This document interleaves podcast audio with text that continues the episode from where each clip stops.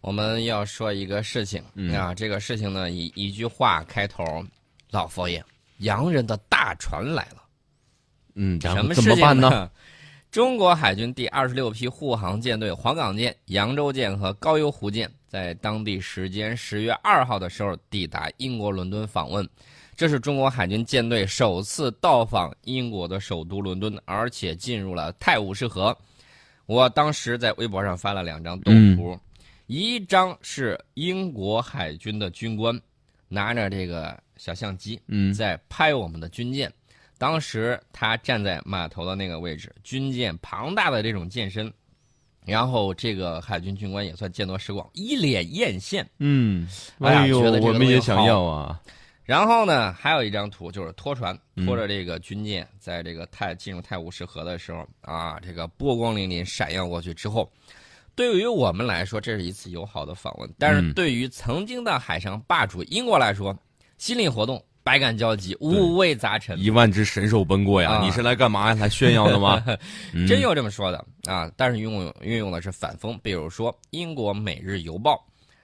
英国《每日邮报》，你知道怎么说呢？嗯这报道里头自嘲啊，说幸好他们来我们首都的目的是和平之行。嗯然后他报道的时候说，几艘一百三十五米长的庞然大物在驶过金丝雀码头的时候，引起了一阵骚动。他说，这些战舰拥有巡航导弹，可以准确命中五十公里外的目标，并且装备了难以置信的火箭发射器和反潜装备。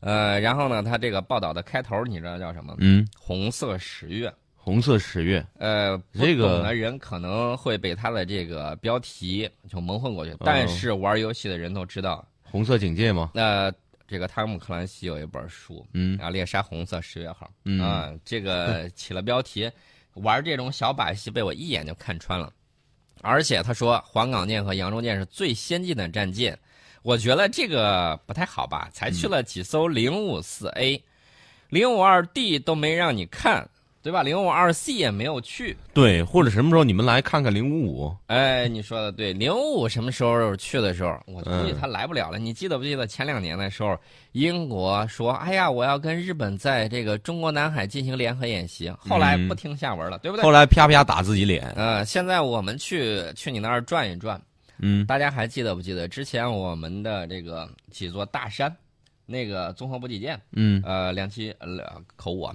这个是综合补给舰和两栖攻击舰。嗯到这个北欧国家进行访问的时候，呃，荷兰人海上马车夫说嗯，：“你们这是是自己造的吗？是租的吧？”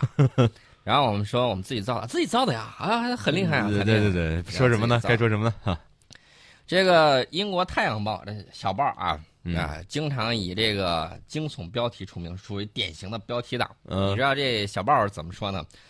上头标题直接写的“红色警戒”啊，大家嗯玩那个游戏啊，直接写了个“红色警戒”。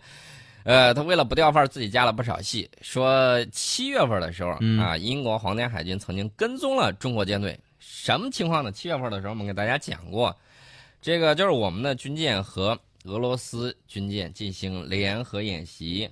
然后呢，你要经过这块儿的时候，北约国家会例行出来欢送一下，因为这块儿他负责这个守卫。然后呢，他就过去很好奇，过去看一看。七月二十一号的时候，中国海军的合肥号驱逐舰、运城号护卫舰和落马湖号综合补给舰是去这个波罗的海参加中俄海上联合二零一七。就在驶往这个波罗的海的途中，先后得到了荷兰海军和丹麦海军的护送。期间，中国海军呢也得到了英国海军的这个护送，要打引号的这个护送啊，就是远远的看着，哎呀，这个既好奇又羞怯又胆怯，想看一看到底是一个什么样的情况。其实欧洲呢还是比较警醒的，比较警惕的。嗯你知道他担心什么？他现在真的是五味杂陈。对，啊、有人给他分了几个这么段落，说，呃，亦友亦敌，然后呢，还创造了很多新的词汇，呃，比如说美国人创造的词汇叫 China China America，嗯，呃，中美国。中美国，啊，然后呢，后来他们又造了一个词儿，嗯。嗯，大家都知道这个朋友这个词儿 friend，然后这个敌人是 enemy，嗯。然后人人家创了个词儿叫 friendly，啊我天，呃一敌一友，一敌一友。啊。哈，这个词儿就很快就流行了，就非常的有意思。呃，当我们的这个军舰出现在地中海的时候，整个欧洲其实心里头都在想，你是不是要来呀？就跟一百六十多年前一样，一百六十七年前，嗯，呃，我们表示我们是维护世界和平的，你甭往歪处想，不要以己夺人。啊！嗯这一点你要弄清楚，我们跟强盗是不一样的。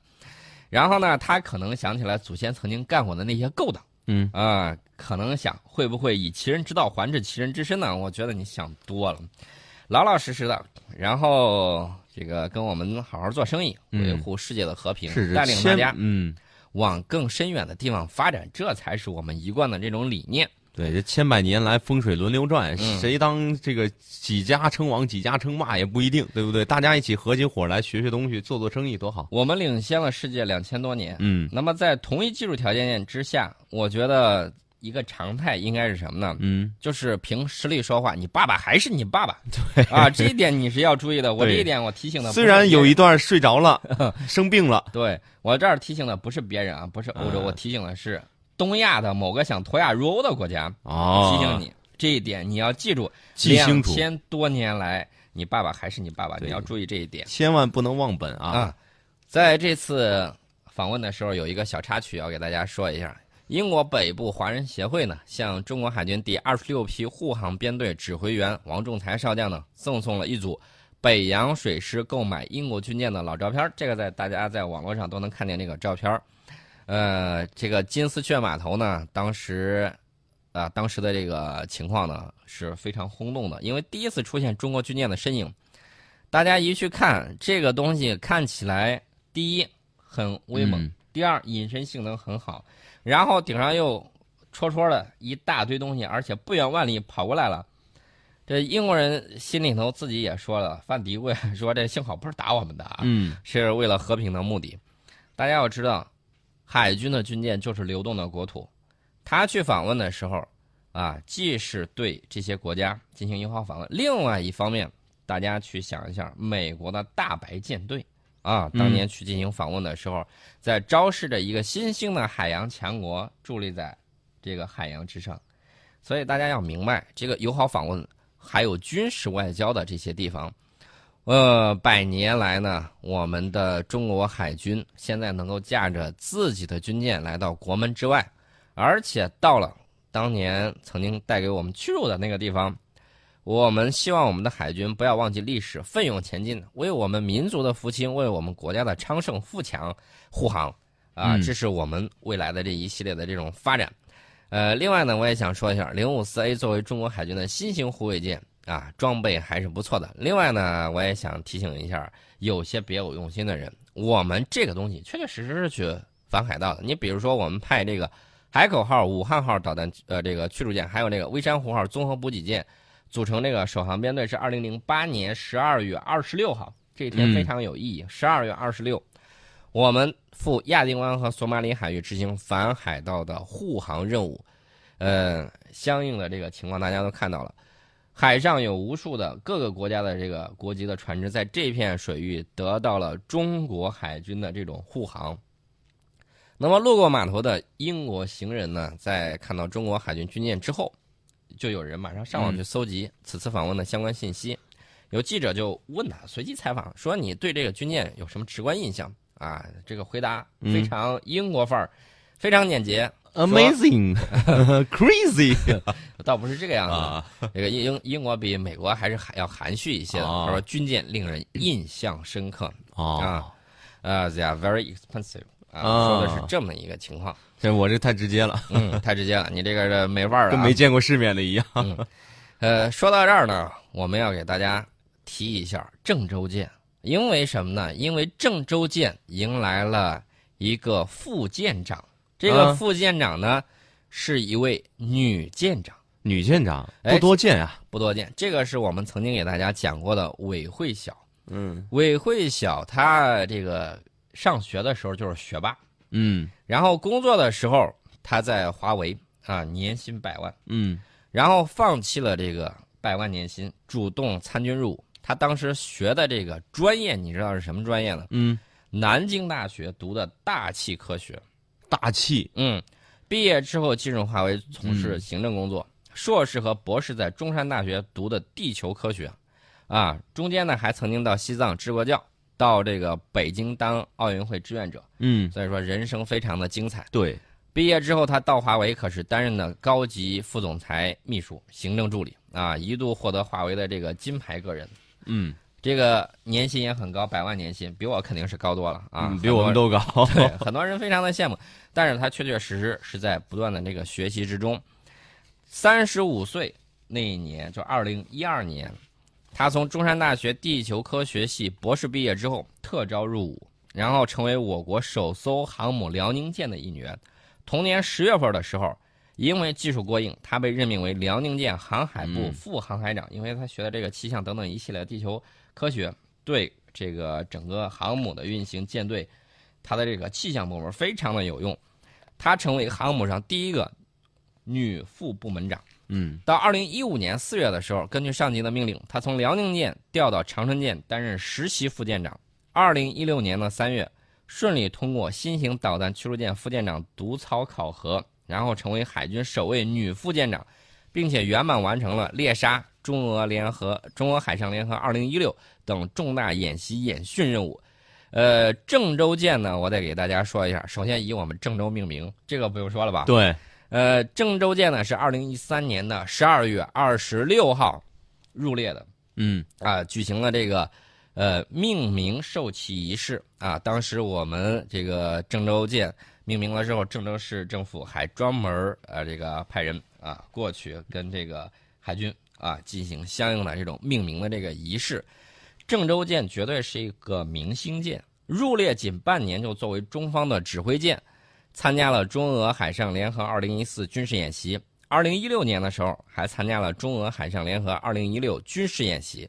此外呢，这几年郑州舰参加过多项重大演习任务，在实战化的训练之中呢，锻炼出一身呃金刚铁骨。当然了，我希望以后郑州舰可以有像这个零五五 B 啊什么之类的这种更好的这种军舰，哎，让郑州舰命名对，啊。零五二 C 说句实在话，嗯呃，很不错。但是呢，在零五五看来，嗯。四个字儿过气网红。呃，其实我觉得以后如果我们的船特别多的话，可以不光是这个省啊、地市命名，甚至地市级的某个区都可以命名，对吧？这这个 多到这种程度。哎，以后像那个嗯郑东新区可以弄个郑东新区舰，对，郑东新区号是吧？对吧？金区龙湖号，这个都挺不错的。嗯呃，所以说呢，大家就看到我们相应的这种发展啊，非常的快。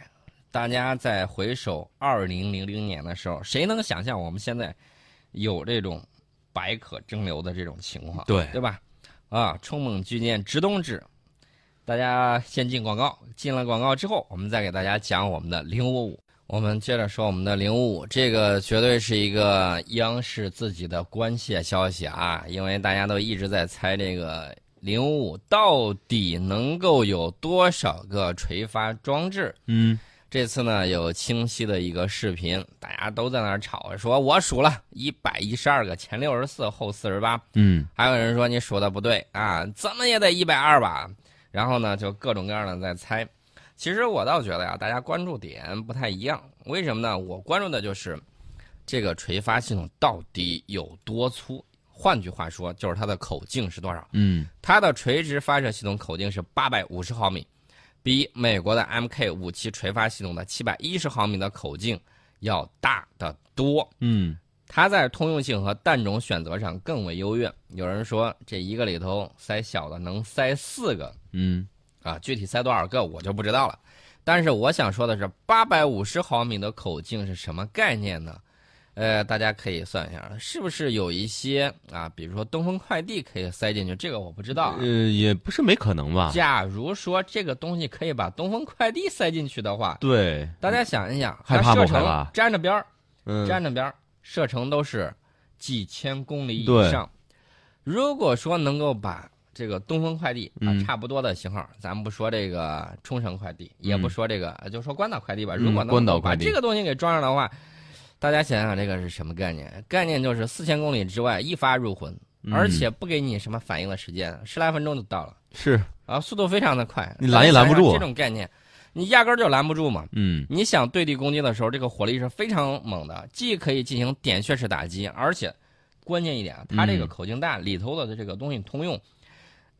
你看，有人说韩国说说我这个东西有这个垂发系统，这个单元比较多，一百二十八单元的没用，没有知道为啥不知道？嗯韩国的这个只有一部分可以发射这个类似于战斧式巡航导弹、嗯啊，想发射这个的时候，只有一部分可以用，剩下那些不通用。不通用什么概念呢？就是有一波专门是放导弹的，嗯呃防空导弹的，有一波专门是对地攻击的，还有一波是专门这个进行反舰的，不一样的。嗯啊，这个美国的这个提康德拉加级呢，还是单元比较多，是一百二十八单元，但是它的这个口径呢，我刚才也给大家说了，MK 五七的垂发系统的口径是七百一十毫米，我们在通用性和弹种选择上更为优越的多，我个人是这么认为的。嗯所以说大家要关注一下。另外呢，这个时间快到了，我给大家简单说一下啊。呃，我们不光是这个展示了零五五，最近一段时间我们还向菲律宾提供了反恐用的武器，呃，是今年的第二次。另外呢，这个巴基斯坦海军，呃，这个要向我们购买多艘新型的护卫舰，啊，这个最终合同已经签了。同时呢，我们向巴基斯坦出售八艘 S 二零常规潜艇的工作也将继续进行。